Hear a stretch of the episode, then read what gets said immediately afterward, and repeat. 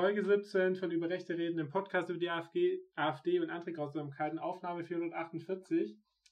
Versuch 448, wir schauen mal, wir haben irgendwie äh, neues Mikrofon, weil wir letzte Woche aufgenommen haben und hatten Tonprobleme, ziemliche Tonprobleme und andere Leute haben uns auch schon geschrieben, dass es nicht so guter Sound ist. Dachten wir, wir bessern es mal aus, aber irgendwie kommen wir mit dem Mikro noch nicht so klar. Deshalb versuchen wir jetzt nochmal den Anfang nochmal neu aufsehen. Vor allem die, die ersten 5, 6 Minuten. Danach wird's gut. Danach ist es immer gut. Wir also, wissen nicht so genau warum. Falls jemand eine Idee hat, woran es liegt und was wir machen können, wir freuen uns über Tipps. Gerne äh, kostenfreie Software. Genau, aber wir fangen jetzt einfach an ähm, mit, äh, mit den News oder eine Nachricht, die wir jetzt versuchen nochmal aufzunehmen. Das ist nämlich, die AfD braucht ja noch ein Spitzenduo für eine Bundestagswahl. Ähm, wie sieht es da momentan aus? Ja, auf dem Parteitag, das hatten wir ja schon mal besprochen, ähm, haben sich die Delegierten dazu entschieden, dass das Ganze per Mitgliederentscheid gewählt wird. Und äh, jetzt ist die Frist abgelaufen für die Bewerbung von Spitzenduos. Und es gibt zwei an der Zahl. Genau, wir haben einmal das Duo Wundra Kota und einmal das Duo Weidel Kropala. Das Interessante ist, dass alle ja davon ausgegangen sind, dass Kota und Kropala zusammen antreten. Das war eigentlich auch das Duo, ähm, dass, äh, oder das wurde eigentlich so abgesprochen auf dem AfD-Parteitag, dass das eigentlich gegeneinander, äh, miteinander antreten soll, weil es beide Flügel abdeckt, Meutenlager und äh, der Flügel. Und äh, Kota hat jetzt gemeint, Kropal hat auf all ihre Nachrichten nicht geantwortet und ist da jetzt mit Wundtrag angetreten und äh, Kropala hat, tritt jetzt mit Weidel an, die hingegen ja in Dresden nicht mehr zur Wahl stand oder sich nicht mehr zur Wahl stellen wollte und jetzt plötzlich wieder dabei ist. Ja, totgesagte Nebenlänger. Ähm, liegt aber vielleicht auch einfach ein bisschen daran, Weidel ist ja gerade in ihrer Fraktion in, im Bundestag extrem umstritten. So, sie ist nicht besonders beliebt. Liegt daran, dass ihr Führungsschwäche vorgeworfen wird. Liegt daran, dass äh, sie jetzt nicht unbedingt die Person ist, die ja Konflikte konstruktiv lösen kann. Zumindest wird ihr das immer, ähm, das wird über sie immer gesagt. Und äh, vielleicht hatte sie deswegen auch einfach ein bisschen Angst, dass sie auf dem Parteitag nicht unbedingt ein gutes, gutes Ergebnis einfahren kann. Aber sie ist halt sehr bekannt. Sie ist sehr populär. Die Mitglieder kennen sie und äh, da rechnet sie sich jetzt auf diese Art und Weise wahrscheinlich einfach bessere Chancen aus. Genau, vor allem in dem Hintergrund, dass jetzt eigentlich die Flügel, die zwei großen Machtblöcke in der AfD gegeneinander antreten. Meudenlager, Bundtag Kota gegen den Flügel, Kopala Weide. Und das war eigentlich ja nicht so geplant. Ja, und das wird tatsächlich jetzt auch mal spannend zu sehen, wie sich die AfD hm, in diesem, in diesem Machtkonflikt dann verhält quasi. Was würdest du denn tippen? Wer macht das Rennen? Ja, also Wund, äh, Wundra Kota kennt absolut niemanden. Dabei können wir ja gleich noch was über die zwei Leute sagen. Ähm, Kopala äh, und Weidel, die sind ja viel bekannter, äh, vor allem auch in der AfD. Ich meine, das ist der AfD-Bundesvorsitzende und die AfD-Fraktionsvorsitzende. Ähm, der Flügel hat auch zurzeit eher gezeigt, dass sie in der Mehrheit sind. Das haben sie in Dresden, haben sie das äh, Parteiprogramm oder das Wahlprogramm. Stichwort Dexit. Haben sie diktiert. Äh, Höcke ist sehr ag äh, aggressiv aufgetreten. Muss man auch noch sagen, Kupala und beiden sind jetzt ja auch nicht die kompletten Rechtsausleger des Flügels. Also das sind jetzt nicht die totalen äh, Rechtsextremisten, die sie dort. Also es gibt ja noch viel. Es gibt rechtere Leute. Noch rechtere Leute. Und äh, genau, deshalb denke ich mal, die werden das Rennen machen. Wundrak kennt man gar nicht. Der wollte mal 2019 Bürgermeister von Hannover werden, hat dort 4% geholt. Er ist eigentlich nur deswegen so bekannt, weil er äh, das höchste Militärmitglied der AfD ist oder Ex-Militärmitglied. Der war mal ein ziemlich hoher General in der Wuff, Wuff, Luftwaffe, Luftwaffe so rum. Und Joanna Kotta sitzt ja auch erst seit November im Bundesvorstand wird extrem vom Meutenlager gepusht, aber irgendwie kommt ja auch nicht so eine Partei durch. Also innerhalb der Partei kennt auch niemand die beiden. Ja, und ähm, ich, also sowas, was innerhalb der äh, Partei gilt, gilt nach außen natürlich doppelt und dreifach. Und äh, das sind ja auch immer Erwägungen, die so ein bisschen bei der Nominierung von ähm, SpitzenkandidatInnen eine Rolle spielen. Wie bekannt sind eigentlich die Leute? Wie sehr können diese Leute vielleicht Zugkraft aufbauen?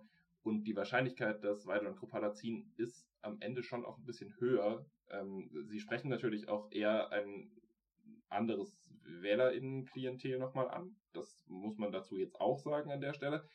Trotz allem, gerade so eine etwas kleinere Partei lebt oft schon auch davon, dass die Leute, die sie ins Rennen schicken, einfach bekannt sind, weil die haben jetzt nicht die Möglichkeiten, ihre Leute so leicht bekannt zu machen. Na, wenn die CDU Armin Laschet als Vorsitzenden aufstellt, dann ist Armin Laschet bekannt, weil er CDU-Vorsitzender und Kanzlerkandidat ist. Punkt.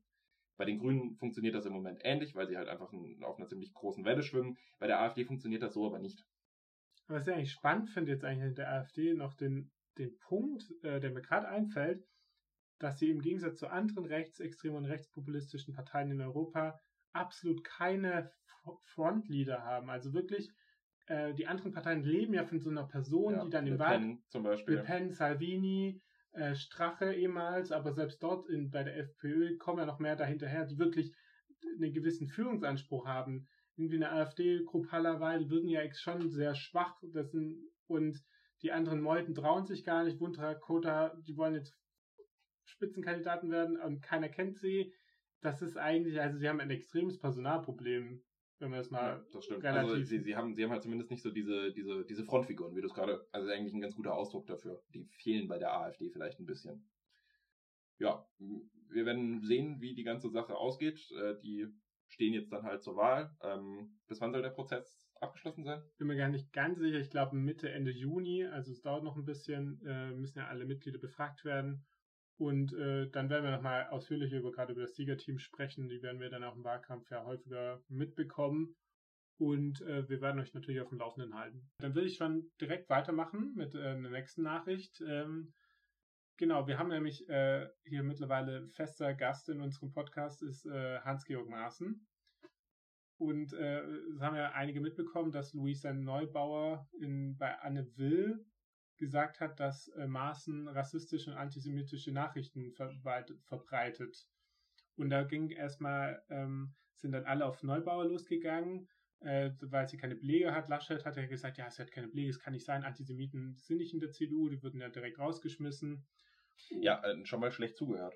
Weil es gibt einen, Vor es gibt einen feinen Unterschied äh, zwischen dem Vorwurf, dass ich sage, jemand ist Antisemit oder Antisemitin und ich sage, jemand verbreitet antisemitische Narrative. Genau, das hat nämlich Neubauer nicht gesagt, äh, dass er ein Antisemit wäre. Und ähm, das Problem von Neubauer war so ein bisschen, dass sie halt äh, nicht nachlegen konnte in der Sendung. Also sie hatte keinen Beweis dafür, deshalb war es ein wenig ja, ungeschickt. Hat es halt nicht im Kopf gehabt quasi. Ja, und wenn man sowas behauptet, wäre es manchmal nicht so schlecht, wenn man nochmal einen draufsetzen könnte. Ja, also, gerade in, grad in, so, in so einem Rahmen ist das auf jeden Fall geschickter. Aber äh, ich glaube, gerade der Volksverpetzer äh, hat das dann nachgeholt und hat äh, sehr gründlich recherchiert, was äh, gerade Hans-Georg Maaßen auf Twitter so treibt. Und da wurden so einige Sachen gefunden. Und es gibt in der Zeit dazu auch ein Interview mit Miron Mendel. Das ist der äh, Leiter der Bildungsstätte Anne Frank. Das ist eigentlich ein sehr interessantes Interview. Wir können es allen nur empfehlen, das äh, zu lesen. Genau, genau. Lest das, lest das mal ein bisschen durch. Wir wollen das jetzt auch gar nicht zu sehr vertiefen, weil Hans-Georg Maaßen ist ein Trottel und äh, ein Lügner und ähm, er verbreitet auch tatsächlich antisemitische Narrative. Ähm, aber ich kann das nicht so gut erklären, wie Mendel das erklären kann. Äh, worum es letzten Endes geht, ist die Art und Weise, wie Hans-Georg Maaßen dann am Ende doch antisemitische Codes verwendet. Eben dieses Wort Globalisten. Wir haben da schon mal im Podcast drüber gesprochen und wurden dann aufgeklärt von einem aufmerksamen Zuhörer ähm, dass das eben ja eben ein Codewort ist, das aus der antisemitischen äh, Verschwörungserzählung kommt und Maaßen benutzt das und es mag irgendwie die eine Seite sein, wenn ich sag mal irgendein dahergelaufener Trottel ähm, solche Worte um sich wirft, aber Maaßen war Chef vom Inlandsgeheimdienst. Maaßen weiß, was für Worte er da benutzt. Er benutzt, hat auch Begriffe wie den Great Reset, ähm, Neu, neue Weltordnung benutzt. Das ist ja alles so genau, sind antisemitische Codes. Sind, es passt eben in diese, in diese Erzählung von der antisemitischen, äh, der antisemitischen, von der, von der jüdischen äh, Weltverschwörung, die in Wahrheit alles kontrolliert. Und wie gesagt, es ist halt ein ganz großer Unterschied, wenn ein Ex-Verfassungsschutzpräsident und äh, CDU-Bundestagskandidat solche Sachen von sich gibt. Und außerdem, also genau, und außerdem ist es ja auch so, dass ähm, diese Codes kann man eigentlich auch nicht zufällig benutzen. Also ja. Codes, äh, das sind ja Begriffe, die jetzt nicht sonst im Sprachgebrauch benutzt werden. Also die kennt man und wenn man sie kennt, dann weiß man auch, für was sie stehen. Ja, und Hans-Georg Maaßen kennt sie mit Sicherheit. So, das, das, das braucht mir dann auch niemand erzählen. Und ja, er hat sich dann ganz doll zur Wehr gesetzt, er äh, sei kein Antisemit und sonst was. So, das ist auch ein Vorwurf, den man vielleicht nicht ohne weiteres so formulieren sollte. Hm, zumindest bin ich jetzt nicht gut genug informiert, um das zu können. Aber der Vorwurf, dass er antisemitische Codes verwendet und damit eben genau diesem Antisemitismus in der deutschen Gesellschaft Vorschub leistet, das ist schlicht und ergreifend wahr. Und die Tatsache, wie man sich dagegen wehrt, ist äh, ja schon ein bisschen schwierig. Schwierig vor allem auch, wie Armin Laschet dann direkt mit dem Vorwurf umgeht in meinen Augen und aus. er benutzt antisemitische Codes und verbreitet Inhalte von antisemitischen Blogs auf Maaßen ist kein Antisemit übergeht. So, hat niemand gesagt in dem Kontext. Es wurde nur gesagt, dass er diese Codes verwendet. Und das ist halt schlicht und ergreifend wahr. Ähm, auch wenn, ja, ich sag mal, HörerInnen aus dem konservativen Spektrum vielleicht jetzt im Kreis springen werden. Äh, und was man auch noch sagen kann, äh, zusätzlich zu den Codes, die in Maßen benutzt, ist, wem er Interviews gibt. Also es hat zum Beispiel der Jungen Freiheit hat ein ziemlich ausführliches Interview gegeben. Das ist ja eigentlich, also die gibt es ja schon sehr, sehr, äh, Sprachrohr der neuen Rechten halt. Genau, also gibt es ja schon länger als die AfD, also gab es ja schon davor, aber das äh, ist eigentlich eine Zeitung, wo ein CDUler auch kein Interview geben sollte. Und vor allem hat er auch ein Interview dem Compact Magazin gegeben. Und äh, der Chef vom Compact Magazin ist der Jürgen Elsässer, der ja auch äh, Antisemit ist. Ja, das äh, hat uns Danger Dan ja auch beigebracht quasi. Nein, aber ähm, im Ernst, äh, wenn ihr mal morgens zu niedrigen Blutdruck habt, dann äh, gönnt euch mal eine Runde Compact Magazin. Das ist schon ziemlich übel, was da geschrieben wird. Und auch die äh, bedienen antisemitische äh, Verschwörungserzählungen und sie bedienen sie nicht nur, ähm, das sind Antisemitinnen, die da schreiben. Gerne. So, dann kommen wir jetzt zu dem Teil, den äh, wir jetzt nochmal neu aufnehmen. Den haben wir schon aufgenommen. Das ist nämlich AfDler der Woche. Ähm, das ist nämlich Marvin Neumann oder besser gesagt Ex-AfDler der Woche. Wir haben ja in der letzten Folge über ihn gesprochen. Da genau. wurde er nämlich neuer äh, Chef der jungen Alternative. Und wie lange hat es denn gehalten? Ja, fast zwei Wochen. Fast zwei Wochen war jetzt äh, war dann Chef der jungen Alternative zusammen ja mit Carlo Clemens, die Doppelspitze. Äh, sollte ja alle Flügel abdecken, alle. Äh, es ging ja dann zwei Wochen lang gut. Wann musst du denn jetzt zurücktreten? ja, äh, Neumann ähm, musste zurücktreten. Er, er wurde ein bisschen zurückgetreten, kann man so sagen. Hm, und zwar hat die Arbeitsgruppe Verfassungsschutz in der AfD dem äh, Vorstand der AfD nahegelegt, Neumann den Rücktritt oder Austritt aus der Partei nahezulegen. Äh, und zwar aufgrund des ein oder anderen Tweets, den Neumann von sich gegeben hat. Die Begründung war so ein bisschen, wenn wir Leute, die so eine, okay, so ein Kram, neutral formulieren, ähm, schreiben, in der Partei lassen, ist die Wahrscheinlichkeit, dass wir vom Verfassungsschutz als extremistisch eingestuft werden, sehr hoch und dann werden wir wahrscheinlich beobachtet und das wollen wir vermeiden. Gerade kurz vor der Bundestagswahl sollte sowas halt nicht passieren. So, was, was hat Neumann so erzählt auf Twitter? Ja, also er hat zum Beispiel 2000, im Dezember 2020 getwittert, andere weiße Europäer beziehungsweise ihre Nachfahren könnten Deutsche werden, Schwarzafrikaner aber nicht. Und äh, dann gibt es zum Beispiel auch, genau, dass vor allem nur Weiße sozusagen Europäer sein können und, ähm, und deshalb Schwarze nie Teil der europäischen Identität sein können. Dass ähm, der, der Kern muss das eigene sein, die Blutsbande, die Familie, also äh, ja, mehrere Sachen, Blut und Boden, Blut, äh, Deutsch, über Ja, und er schreibt auch, dass die Gesellschaft autochton sein muss. Das heißt, ähm, so quasi äh, ist so ein Abstammungsprinzip so im Großen und Ganzen. Also Deutsche können nur von Deutschen abstammen, ist so ein bisschen, also diese, diese ganzen Erzählungen von Passdeutschen und so weiter und so fort, darüber haben wir auch schon oft genug gesprochen, ähm, das wird damit halt genährt. Und äh, vielleicht noch abschließend hat er auch gepostet, wenn die europäische Zivilisation sich nicht zerstören will, nur um die Komplexe einer degenerierten Oberschicht in den Medienhäusern, Universitäten und Konzernen zu befrieden, muss früher oder später auch mal in aller Schärfe gesagt werden, weiße Vorherrschaft ist okay.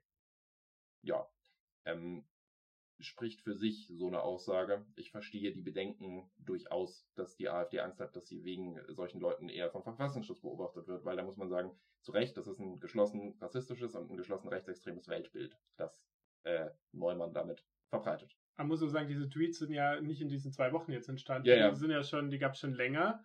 Und ähm, man kann ja auch, äh, es gab ja dann auch die Kritik von Seiten der jungen Alternative, dass der Verfassungsschutz äh, auf sozusagen äh, Antifa-Quellen zurückgreift. Also ich meine, das hat ja auch nicht die Arbeitsgruppe der AfD daraus gefunden, dass er das tweetet, sondern das wurde ja in Medien schon berichtet. Und es ist ein bisschen lustig, dass sie sagen, oh, das waren ja Antifa-Quellen, äh, weil am Ende war das ein eigener Twitter-Account. Ja, genau. Also wie, wie, wie, auch immer man das jetzt be bezeichnen soll, aber mh, hm, auch da sieht man wieder so diesen, diesen Frust von Menschen in der Partei, dass es halt irgendwie nicht so gut ankommt, nicht mal in der AfD so gut ankommt, wenn man rassistische Sachen postet. So, der, der scheint sehr tief zu sitzen.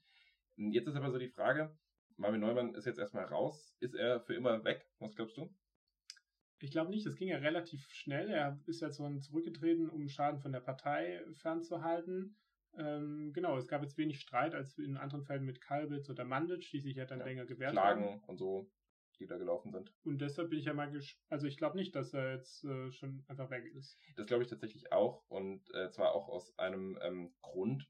Benedikt Kaiser, das ist so ein bisschen einer der Vordenker in der äh, rechten Szene, der vor allem so den Begriff äh, des patriotistischen, äh, der, der patriotistisch, sorry, der patriotischen Solidarität prägt.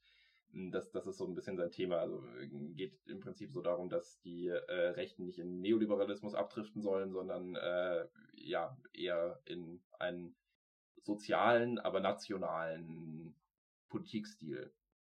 Bei wem das jetzt Assoziationen weckt, äh, das äh, kann man durchaus so stehen lassen, ja.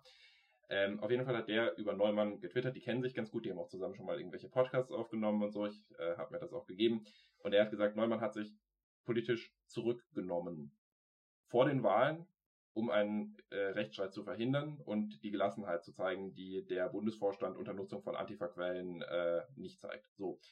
Ähm, sprich, er sagt, Neumann hat sich erstmal zurückgenommen und ich würde damit so ein bisschen schon eine Ankündigung von einem Comeback angetriggert sehen. Also muss jetzt auch nicht passieren, aber ich glaube schon, dass das so ein bisschen der Plan ist von zumindest Neumann und seinen Friends, dass äh, dann irgendwann wieder der Eintritt kommt und jetzt das halt in erster Linie gemacht wurde, um Schaden von der AfD abzuwenden, im Sinne von, hm, wir müssen uns jetzt äh, darauf konzentrieren, als geschlossene Einheit einzu, äh, aufzutreten. Da muss halt die einzelne Person erstmal ein bisschen zurückstecken. Weil das äh, bisschen das Problem jetzt von der Leuten der jungen Alternative sind, da haben wir ja schon äh, bei der Wahl oder bei der letzten Folge ausführlich drüber gesprochen, die sind ja alle so, also sind ja größtenteils so, das sind ja Leute, die kommen aus dem, äh, aus dem Umfeld der identitären Bewegung, aus rechtsextremen Burschenschaften, die sich da vernetzen.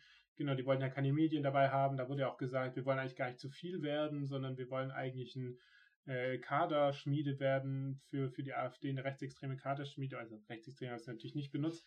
Aber am Ende ähm, ist ja Neumann jetzt da, Neumann daran jetzt gescheitert, dass er einfach Vorsitzender von dem Laden war.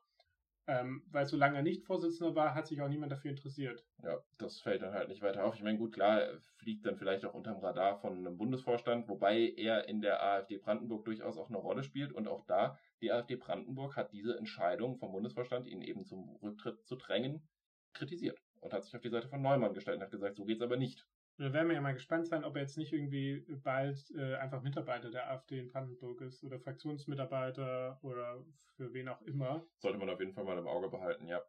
Vielleicht nicht noch vor der Wahl, weil das Shitstorm auslösen könnte, aber danach kann das gut passieren. Genau. Und ähm, hat er in seiner Zeit als AfD-Chef, hat er da eigentlich was getan? Weißt du das in den zwei Wochen? Ja, er war äh, dabei, als sich ein neuer JA-Verband gegründet hat. Beziehungsweise wiedergegründet, muss man ja eigentlich sagen, ne? Wir haben ja mal darüber gesprochen, dass ähm, die Junge eine Alternative äh, in, äh, ich weiß gar nicht, in welchem Zeitraum das genau war, ich glaube 2017, 18. Ja, 18. Da wurden einige aufgelöst, weil die dann vom Verfassungsschutz genau, die, beobachtet Also die Landesverbände der jungen Alternative?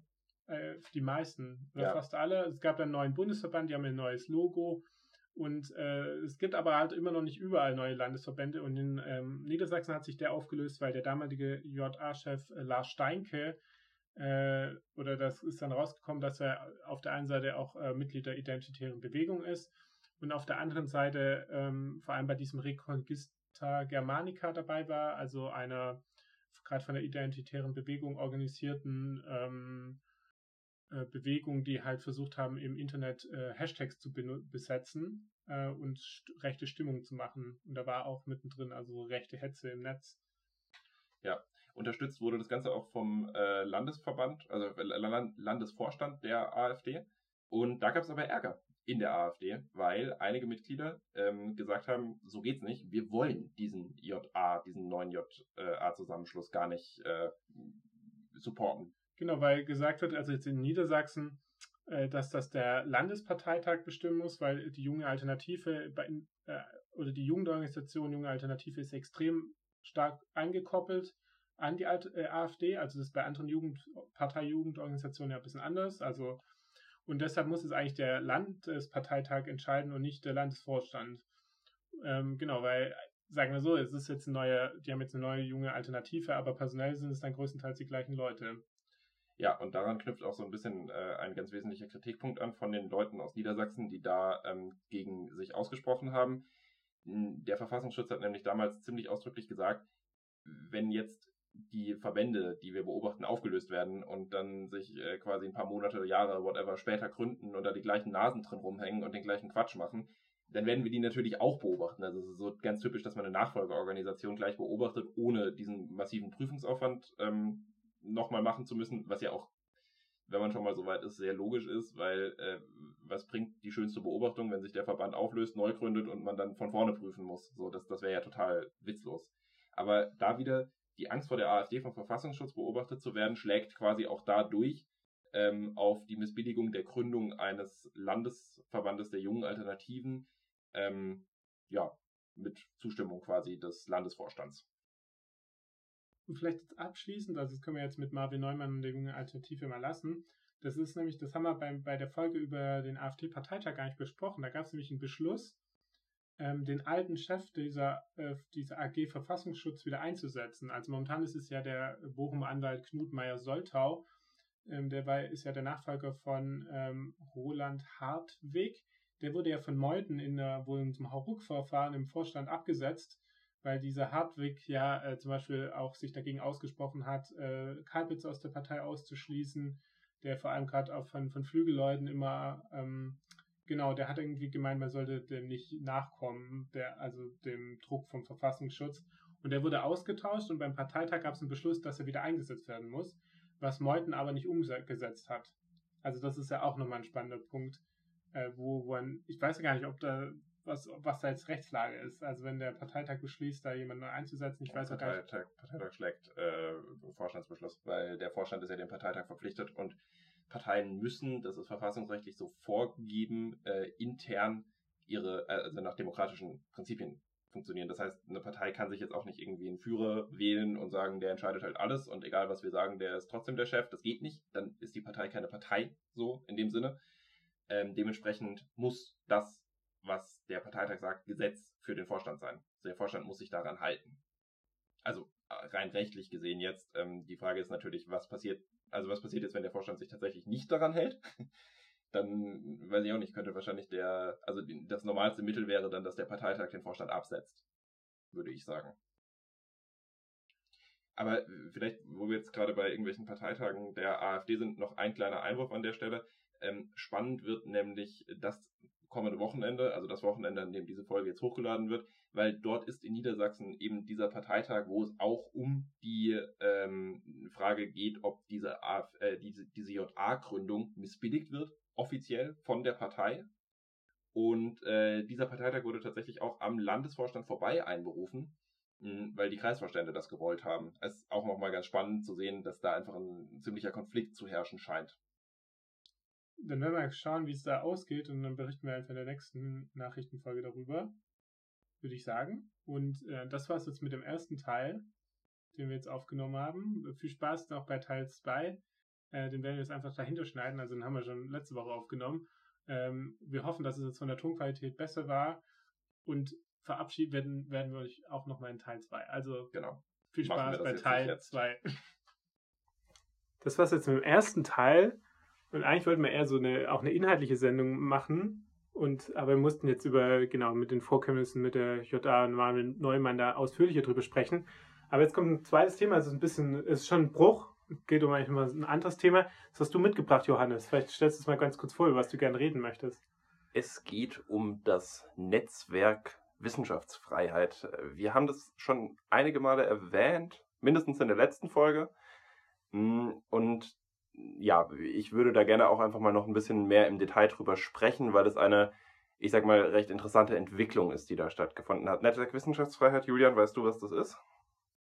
Ja, das ist, glaube ich, irgendein ähm, relativ neuer Zusammenschluss von ProfessorInnen in ganz Deutschland. Oh, ich habe es gegendert. Professoren in ganz Deutschland. Sind auch Frauen dabei. Ja, aber ich gender trotzdem nicht. Äh, Professoren in ganz Deutschland, die ähm, äh, sich jetzt zusammengeschlossen haben, weil sie äh, Angst haben, kann man das so sagen? Also die haben Angst vor einer Entwicklung oder sie sehen eine Entwicklung, die ihnen ähm, Sorge bereitet in der deutschen Wissenschaftslandschaft. Genau, und wenn man das erstmal so hört, denkt man sich so, ja, kann ich nachvollziehen. Es laufen Querdenker durch die Gegend und äh, negieren wissenschaftliche Fakten.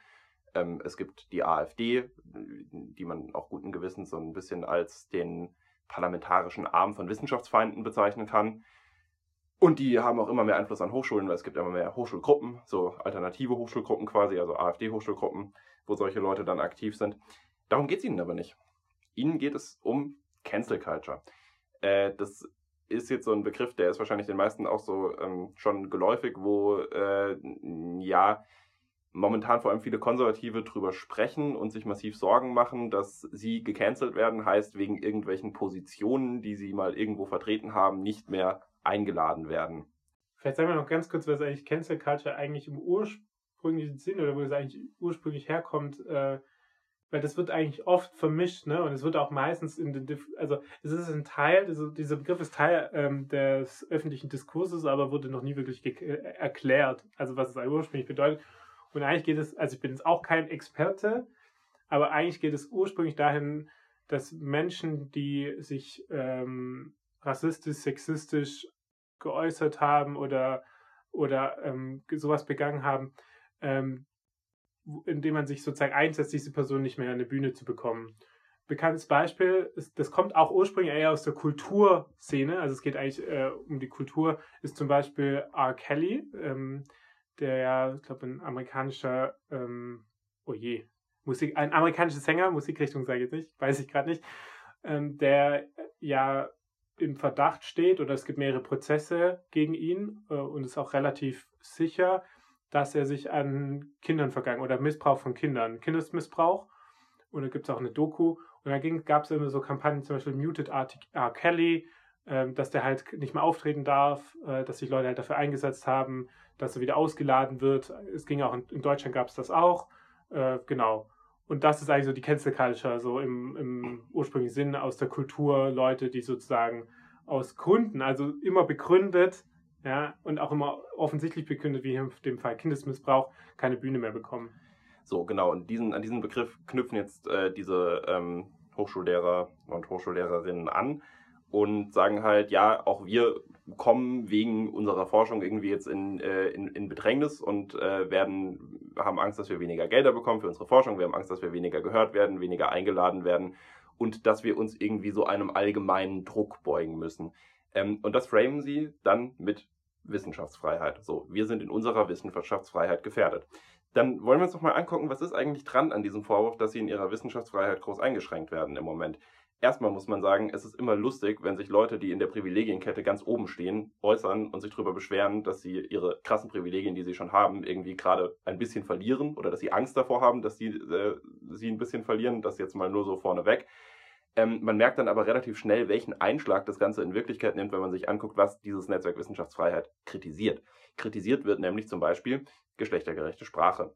Ähm, da äh, hat äh, Ulrike Ackermann, die ist Leiterin des John Stuart Mill Instituts für Freiheitsforschung, gesagt, äh, dass die Queertheorie ja äh, eine bestimmte politische Agenda prägt, bei der es darum geht, die Sprache zu genderisieren und äh, die öffentlichen Toiletten äh, umzuorganisieren. So. Also das Narrativ, das da gezeichnet wird, ist auch relativ klar. Ne? So auf der einen Seite stehen Sie, die Wissenschaftler vom Netzwerk, die äh, toll und rational denken. Auf der anderen Seite stehen irgendwelche aufgeregten, hysterischen und Men also aufgeregte und hysterische Menschen, die einfach nur eine politische Agenda haben, die sie mit Gewalt durchziehen wollen. So. Ähm, mit Wissenschaftsfreiheit hat das Ganze aber insofern relativ wenig zu tun, als dass sie überhaupt nicht erklären können, inwiefern sie dadurch groß eingeschränkt werden. Also warum schränkt es eine Professorin, einen Professor an, wenn gegendert wird an der Uni? Hm, da gibt es ein relativ prominentes Beispiel auch aus Mainz, und zwar äh, den Andreas Röder. Vielleicht kennst du den auch, Julian. Ähm, genau. Andreas Röder sagt nämlich zu der, Gender, äh, zu der geschlechtergerechten Sprache, ja, äh, das Problem daran ist, dass jetzt irgendwie eine Erwartungshaltung da ist, dass das immer mehr Leute verwenden, weil sich das irgendwie heimlich eingeschlichen hat auf den Lehrplattformen, dass da überall gegendert wurde. Und er fühlt jetzt einen Konformitätsdruck. Und das dann, dann wird er irgendwie im Interview gefragt, äh, naja gut, aber zwingt sie denn jemand, das selber so zu machen? Und er sagt, nein, aber Sprache ist Macht. Und das sagt er, während er die ganze Zeit das generische Maskulinum verwendet. Und das ist schon lustig, eigentlich. Vor allem ist es auch deswegen lustig, weil wenn man, man kann ja immer, ich finde es immer ganz gut so Aussagen äh, dagegen zu drehen, also äh, einfach zu spiegeln. Ähm, da wird nämlich kommen, kann man es genauso sagen, dass man sich durch das generische Maskulin äh, sozusagen bedrängt fühlt, das zu benutzen. Also man kann es ja genauso, man kann genau. diese einfach umdrehen. Das ist, das ist das, was ich so ein bisschen meine. Und das, was diese Leute als Cancel Culture und als irgendwie Einschränkung ihrer Wissenschaftsfreiheit framen, ist in Wirklichkeit einfach nur ein Beitrag, ein Meinungsbeitrag zu einer politischen Debatte. Sie versuchen sich aber auf ein Podest zu stellen aufgrund ihrer Stellung, um von vornherein sich mit der Argumentationslinie der Gegenseite gar nicht auseinandersetzen zu müssen, weil es gibt sehr, sehr gute Argumente, geschlechtergerechte Sprache zu benutzen und nicht das generische Maskulinum zu verwenden. Kein Mensch von denen hat in einem Interview sich auch nur ansatzweise dazu geäußert, ob es da vielleicht auch Argumente gibt, die, die irgendwie ganz gut sind und mit denen man sich auseinandersetzen muss. Und das hat mit Wissenschaft am Ende insofern auch gar nichts zu tun, weil sie nicht mal eine Debatte annehmen. Nicht mal diese Grundstruktur von Wissenschaft, nämlich streiten, eine Debatte führen, Studien machen, Gegenstudien machen, erfüllen sie sagen einfach nur Mimimi, ich fühle mich jetzt hier aber eingeschränkt, weil alle benutzen geschlechtergerechte Sprache und jetzt habe ich das Gefühl, dass ich schief angeguckt werde, wenn ich es nicht tue. So, ja, mein Gott, dann bist du halt mit deiner Ansicht, dass das generische Maskulinum total geil ist, aus dem Mainstream rausgefallen. Shit happens. Ist ein bisschen lustig, weil irgendwie klingt das jetzt so, nach deiner Erklärung, dass das so Menschen sind, die eine gewisse Position oder ihre Position ausnutzen wollen, dass ihre Meinung mehr gehört wird. Ja. Obwohl sie eigentlich gar nicht, also das ist ja gar nicht, ich meine, Röder ist ja äh, Historiker, also Professor äh, an der Uni Mainz. Ähm, der hat ja jetzt mit Geschlecht, also mit Sprache, Sprachwissenschaften ja überhaupt nichts am Hut.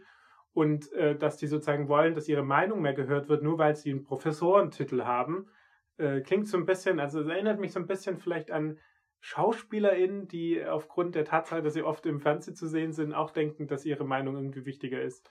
Ja, also ich denke, dass die Leute, äh, ja, so eine gewisse Arroganz äh, spielt bei vielen HochschullehrerInnen wahrscheinlich auch eine Rolle so. Das ähm, kann man nicht von der Hand weisen. Also jetzt egal, welche politische Couleur die haben.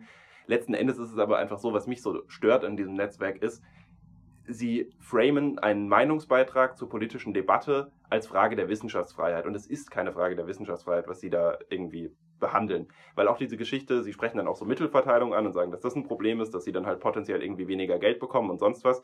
Und ich denke mir auch da, ja, die Hochschulgremien teilen halt irgendwie Mittel zu, beziehungsweise die PräsidentInnen der Hochschulen machen das meistens. Hm, aber das hat relativ wenig damit zu tun, ob äh, Andreas Röder jetzt das generische Maskulinum benutzt oder nicht. Und ganz ehrlich, mehr oder weniger eingeladen werden aufgrund von eigenem Verhalten ist halt auch was, das ist vollkommen normal und das lässt sich ja nie in irgendeiner Form wegdenken. Also äh, gerade linke WissenschaftlerInnen haben diese Erfahrung doch schon viele, viele, viele Jahre gemacht, dass sie wegen ihrer politischen Einstellung weniger eingeladen werden und weniger Mittel bekommen. So, das ist nicht ungewöhnlich. Das, es ist am Ende so, dass das, was im Mainstream ist, mehr Geld bekommt. Das ist aber auch relativ einfach zu erklären, so. Ja, Wissenschaft hat am Ende auch immer was mit Relevanz zu tun, muss man also muss man auch so sagen und ähm, das ist auch normal. Ich meine, man kann jetzt nicht sagen, alles bekommt gleich viel Geld. Das gibt es ja auch. Also das ist ja immer eine Begrenzung von Ressourcen und am Ende muss man ja auch sagen, dass die forschen ja auch gar nicht in die Richtung. Also das ist ja auch eine, eine ja, muss ja nochmal sagen, das sind ja größtenteils als ProfessorInnen, ne? Ja. Und die sind ja so privilegiert also auch in der Wissenschaft. Alle. Ne? Übrigens ne? über 400 inzwischen. Das ist schon krass. Und das ist auch so interessant, weil die sind ja die privilegiertsten Menschen in der Wissenschaft. Für Leute, die sich jetzt nicht so gut auskennen, kannst du mal kurz erklären, was eigentlich so eine Professorenstelle eigentlich, ähm, ja, was ja, man ist auf Lebenszeit da und steht halt bei allem, was man tut, also äh, an, in dieser Stelle unter äh, der Wissenschaftsfreiheit. Und die Wissenschaftsfreiheit ist ein schrankenlos gewährleistetes Grundrecht, heißt, kann nur eingeschränkt werden, wenn Verfassungsgüter entgegenstehen. Also Menschenexperimente werden jetzt zum Beispiel verboten. Hm, das heißt aber, man kann sich relativ viel erlauben und man kann viel sagen. Man, man kann, kann relativ viel sagen und es ist sehr, sehr schwierig, Profs loszuwerden, selbst wenn sie komplett hohl drehen. Also selbst wenn äh, die, die Profs anfangen würden, bei, äh, ja, bekanntes Beispiel, bei Pegida mitzulaufen, du wirst die halt nicht so ohne weiteres los. Was ja auch seine Richtigkeit hat. Also ich finde es vollkommen richtig, dass die Wissenschaftsfreiheit sehr hoch gehängt wird, weil dort, wo Systeme untergraben werden, fängt es meistens äh, an Gerichten und Hochschulen an so. Und deswegen ist es auch richtig, dass ein Prof, äh, der bei Pegida läuft, nicht einfach rausgeschmissen werden kann, äh, mir nichts, hier nichts und ohne weiteres. Ähm, es ist aber trotzdem so, dass diese Angst, die diese Leute jetzt äußern, überhaupt keinen realen Bezug hat, wenn man mal ganz ehrlich ist. Weil man, weil auch da mal im Ernst, wenn es so wäre, dass sie sich wirklich Sorgen um ihre Relevanz machen müssten, wie kommt es eigentlich dann, dass sie haufenweise Interviews in Tageszeitungen geben konnten? Oder Artikel für Tageszeitungen schreiben durften über ihr Netzwerk, also sogar unwidersprochen ihre Meinung kundtun können. ich kann nicht einfach bei der FAZ anrufen und bekomme dann da eine Kolumne und darf da was schreiben. Nach der Logik werde ich ja noch viel mehr gecancelt.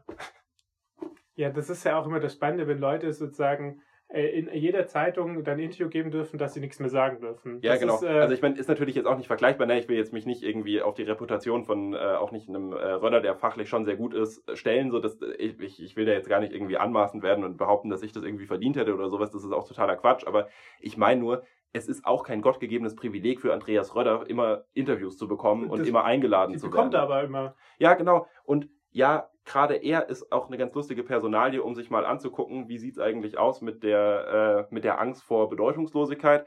Der ist ganz gut in die CDU vernetzt. Ja, Werteunion und so. Er ist CDU-Mitglied und er darf auch sehr oft über die CDU sprechen, was ja immer sehr spannend ist. Er ist irgendwie auch der deutsche Experte über den, Begriff Konservatismus. Also der, den sieht man so oft. Also auch irgendwie ohne. Ich habe ihn mal gesehen, da, äh, ich glaube, in Phoenix-Runde, in eine Phoenix-Runde über den AfD-Parteitag ähm, im November, wo er auch als Experte eingeladen war und er hat sich das nicht mal angeguckt. Hat er auch eigentlich offen so gesagt. Also der hatte auch wirklich wenig Ahnung von dem, was da eigentlich stattgefunden hat. Hat er trotzdem seinen Senf dazu geben können und dürfen, obwohl er eigentlich wirklich nicht dafür geeignet war. Nicht, weil es per se nicht ist, sondern weil vielleicht auch ein bisschen mehr dazu gehört, als nur Andreas Röder zu heißen, um äh, sich mit Sachen auseinanderzusetzen. Also vielleicht sich auch Sachen anzugucken, über die man spricht. Ja, genau. Und äh, dieses, diese, diese Selbstverständlichkeit, äh, dass die dann vielleicht irgendwie ab und zu mal flöten geht, äh, jetzt für ihn, das, das scheint ihn sehr zu stören. Ansonsten Mitglied vom Schatten, Schattenkabinett von Julia Klöckner ähm, vor der äh, vorletzten Landtagswahl. In Rheinland-Pfalz in Rheinland-Pfalz 2016. und vor der vorvorletzten auch, wenn ich es richtig im Kopf habe, äh, war er jeweils, äh, fürs, wäre er Wissenschaftsminister geworden, wenn die CDU denn die Wahl gewonnen hätte. Ähm, das heißt, der muss sich eigentlich nicht so richtig Sorgen machen, dass er plötzlich nicht mehr gehört wird. Ja, und man muss auch sagen, eigentlich, das Lustige ist ja, wenn du jetzt gerade sagst, dass da schon 400 Leute da mitmachen, äh, widersprechen die sich eigentlich durch diese Anzahl selbst. Ja, auch das. Weil wenn auch sie das. so, auch, ich finde ein gutes Beispiel bei dem Thema, wir werden da nicht mal eingeladen zu Sachen. Äh, im, im, das wird ja auch öfters so zum Thema Cancel Culture äh, oder genau gleichgesetzt. Ich finde, das ein gutes Argument, das habe ich mal gehört, ist, wenn du zum Beispiel ein, ein, ein Festival machst, du machst einfach ein Festival und dann entscheidest du ja selbst darüber, wen du einlädst. Und Leute, die du nicht einlädst, auch aus Grund, weil du sagst, ich mag die nicht, ihre politische Einstellung, was auch immer, das ist keine Cancel Culture. Weil jeder Mensch darf selbst entscheiden, wen er einlädt und mit wem er spricht. Das ist, das ist, hat nichts mit Cancel Culture zu tun. Cancel Culture wäre es dann, wenn man dazu aufruft, dass die Person nicht mehr, irgendjemand, niemand sollte mehr einladen und ja, genau, Personen, die nie mit wieder, denen einladen, wieder irgendwas mit dir machen, so. Genau, und es dann laut sagen, nie mit der Person. Das ist Cancel Culture, aber da wird immer so gleichgesetzt, dass Leute, ich meine, ganz im Ernst, wenn sie, es gibt kein ehrlich- Recht, eingeladen ehrlich zu gesagt, werden. Bei, bei Röder gäbe es fast eine Sache, die ich persönlich, wo ich persönlich sogar verstehen könnte, wenn Leute sagen würden, hm, ja, den will ich lieber nicht einladen, weil der hat äh, das letzte Buch von Tilo, Thilo Sarrazin vorgestellt und besprochen. Und ich meine, ja, das hat er auch irgendwo kritisch gemacht, aber alleine Thilo Sarrazin eine Bühne zu geben, ist problematisch, weil, also, ne, Thilo Sarrazin passt wieder besser in die Sparte, über die ich am Anfang gesprochen habe, nämlich Leute, die ernsthaft die Wissenschaftsfreiheit gefährden und die Wissenschaft gefährden, weil Thilo Sarrazin mit irgendwelchen erfundenen Studien in Deutschland schafft sich ab, ein Fundament für die neue Rechte in Deutschland gelegt hat, die massiv wissenschaftsfeindlich agiert. Und Röder supportet ihn auf diese Art und Weise und sorgt dafür, dass er weiter in der Öffentlichkeit steht und seinen Müll verbreiten kann. Und das ist jetzt auch nicht so unendlich sinnvoll. So, äh, ja, die Kritik vom Netzwerk Wissenschaftsfreiheit kommt dann eben dafür an geschlechtergerechter Sprache und ganz massiv in die Schusslinie genommen werden die Gender Studies. Und äh, da möchte ich jetzt einfach mal einen Antrag aus dem Bundestag zitieren, den die AfD vor kurzem gestellt hat. Der hieß Wissenschaft von Ideologie befreien, Förderung der Genderforschung beenden. Das wäre Cancel Culture. Einen kompletten Studiengang, weil er einem politisch, ideologisch nicht in den Kram passt, einstampfen. Und sich dann hinstellen und erzählen, dass von denen, die deren Wissenschaftsfreiheit tatsächlich bedroht wird, eine Bedrohung der eigenen Wissenschaftsfreiheit äh, einhergeht, das ist hochproblematisch. Man darf sich gerne kritisch mit den Gender Studies auseinandersetzen, bitte aber dann in einem wissenschaftlichen Kontext und nicht in einem politischen Kontext, wie das Netzwerk Wissenschaftsfreiheit das gerade tut, so wie sie agieren, aber sich auf der einen Seite hinstellen und sagen, ich verteidige die Wissenschaftsfreiheit und auf der anderen Seite gegen die schießen, die wirklich in Gefahr sind beim Thema Wissenschaftsfreiheit, das ist einfach nur erbärmlich. Und vor allem sich selber dann auch noch eben auf dieses Podest, so ich bin der rationale Wissenschaftler und der Rest sind ja nur hysterische Studis und irgendwelche blöden äh, Profs, die keine Ahnung haben, was sie da tun. Weil ja, Gender Studies äh, haben, das haben wir hier auch häufiger schon gesagt und man muss das leider Gottes auch immer wieder betonen, ähm, eine unglaubliche Relevanz für die Gesellschaft. Und ein Ergebnis von denen ist eben geschlechtergerechte Sprache. So. Ähm, und mal kurz nochmal zur geschlechtergerechten Sprache. Sorry, ich muss da nochmal. Ja. Den habe ich die ganze Zeit im Kopf. Fällt dir ein Beispiel ein, einer Person, die in Deutschland gecancelt wurde, weil sie das generische Maskulin benutzt? Nee. Ja, und die, die Angst, dass das bald passieren könnte, das ist halt das, was so dieses Netzwerk Wissenschaftsfreiheit damit Absicht triggern will, in meinen Augen. Und die wollen halt irgendwie dann durchsetzen, dass ihre Vorstellung von Sprache nicht verändert wird, nämlich man benutzt einfach das generische Maskulinum und es juckt niemanden. Dabei könnte man durchaus auch sagen, wissenschaftlich korrekter ist es schlicht und ergreifend, ähm, die geschlechtergerechte Sprache zu benutzen, weil sie inklusiver ist und damit tatsächlich alles gemeint, alle mitgemeint werden und es auch bei den ZuhörerInnen so ankommt und nicht nur bei der Person, die es ausspricht, nicht nur von der behauptet wird, so wie das eben momentan der Fall im generischen Maskulinum ist. Ja, und ne, von Klakören auf der falschen Seite sollte man sich jetzt nicht grundsätzlich von allem abhalten lassen. Aber die AfD hat im Landtag in NRW einen äh, Antrag auch bei, eingebracht, in dem sie sich äh, ganz, ganz viel auf das Netzwerk Wissenschaftsfreiheit berufen und äh, ganz viel erzählen, wie toll die sind. Es sind auch etliche Leute mit Verbindung zur AfD im Netzwerk vertreten, übrigens. Also auch das darf man nicht vergessen. Auch äh, die AfD hat durchaus noch einige HochschullehrerInnen in ihren Reihen, die dort jetzt mitmachen. Und ähm, so könnte man vielleicht das Ganze nochmal zusammenfassen. Das Netzwerk Wissenschaftsfreiheit versucht die Stellung als Professorin auszunutzen, um eine politische Debatte zu prägen, ohne sich die Finger schmutzig machen zu müssen, indem man ernsthaft entweder auf wissenschaftliche oder auf politische Argumente eingehen muss. Weil das umgehen sie damit beides. Und das ist letzten Endes das, was sie versuchen. Und ich finde das äh, ein bisschen unwürdig, ehrlich gesagt. Die Delegitimierung einer Debatte durch Framing ist jetzt kein Verhalten, die sich ähm, Menschen, die die Wissenschaftsfreiheit hochhalten, benutzen sollten. Ja, da bin ich auf jeden Fall bei dir. Ja, also auf jeden Fall zusammengefasst ähm, sollte man da einfach festhalten, es handelt sich jetzt beim Netzwerk Wissenschaftsfreiheit natürlich nicht irgendwie um eine Struktur, die äh, komplett rechts, rechtsextrem, whatever ist. Äh, es geht aber einfach darum, dass die Menschen, die dort Mitglied sind, versuchen, eine Debatte politisch zu prägen, ohne eben so Politik dabei benutzen zu müssen und ohne sich auch wissenschaftlich, inhaltlich damit auseinanderzusetzen. So, und das ist, das ist eben aus ähnlichen Gründen problematisch wie diese Posts von RCDS und Junge Union, die wir äh, in der letzten Folge, Folge 16, falls ihr sie noch nicht gehört habt, hört sie gerne an, besprochen haben weil ähm, auf diese Art und Weise wieder der AfD Auftrieb gegeben wird. So und diesen diesen grundsätzlichen Tendenzen von äh, der linke Mainstream, der irgendwie die wahre Meinung verbietet und so weiter und so fort. Sowas, so das ist Wind auf deren Mühlen. Das sieht man ja auch eben durch solche Landtagsanträge, die da gestellt äh, gestellt wurden.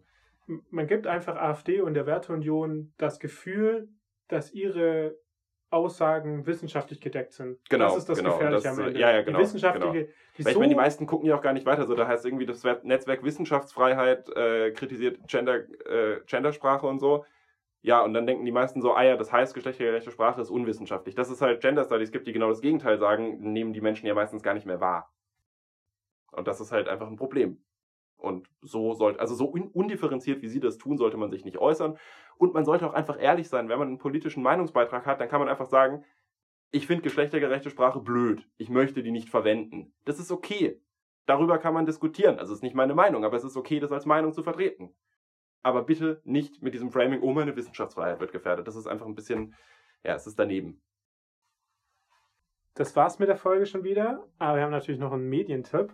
Und diesmal ist es eine ähm, ein Instagram-Konto, Account, ein Instagram-Account, nämlich der Account Folgen hat Folgen.